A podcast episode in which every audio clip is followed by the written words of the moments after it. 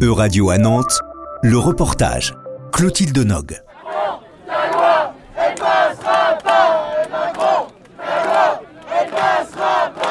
Avec la nouvelle réforme des retraites du gouvernement français, si vous rentrez dans la vie active en septembre prochain, vous ne serez pas à la retraite avant 2066.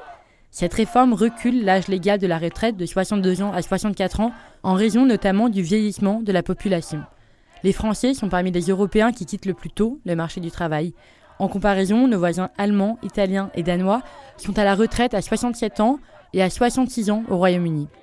En cette deuxième journée d'action unitaire des syndicats contre la réforme, retour sur une première journée de mobilisation.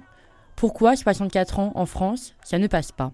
Travailler à 65 ans, euh, jusqu'à 65 ans, euh, c'est quand même pas une perspective enthousiasmante. Moi j'ai 61 ans et du coup euh, ça me fera travailler 6 mois de plus là dans, cette réforme. Donc voilà, moi qui me mettais dans une perspective de retraite à, très court terme, du coup je vais devoir travailler 6 mois de plus.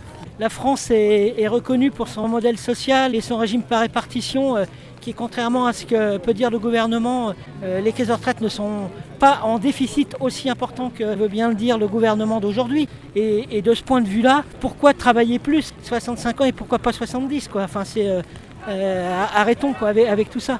Lors de cette mobilisation, des personnes de tout âge confondu se sont retrouvées pour montrer leur désaccord. Les jeunes, on est aussi on est tout autant concernés. Et puis, je pense aussi aux autres qui ne peuvent pas ne pas aller au travail et nous on peut comme on est étudiant donc j'ai pris l'opportunité, je trouve que c'est important. Euh, même je pense juste à mes parents, même si moi ça me paraît dans très longtemps, mais mes parents euh, ils se voient pas continuer encore autant longtemps, c'est dur. Hein. forcément euh, mes parents, mais ma mère elle est caissière et mon père il est chef de chantier, il est pas, c'est pas les meilleures situations on va dire donc c'est compliqué quoi. Et ils sont pas pu venir justement parce qu'on peut pas se permettre de pas travailler un jour.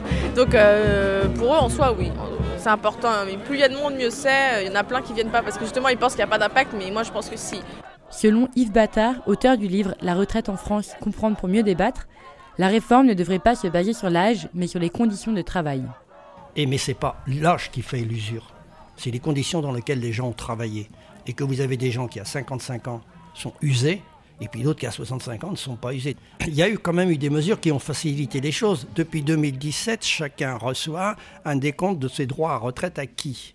Et donc, arrivé à 62 ans, les gens peuvent voir, bon, quels sont mes droits Alors, je suis usé, je ne suis pas usé, et en fonction de ça, je vais continuer à travailler ou je ne vais pas continuer à travailler. Mes droits, ils sont suffisants, ils sont plus suffisants, et un certain nombre de gens vont aller au-delà des 62 ans. Mais c'était une démarche volontaire, c'est pas une démarche imposée. Alors que là, on impose à tout le monde, quel que soit votre parcours antérieur, d'aller jusqu'à 64. Et ça, ça passe pas. C'était un reportage de radio à Nantes, à retrouver sur euradio.fr.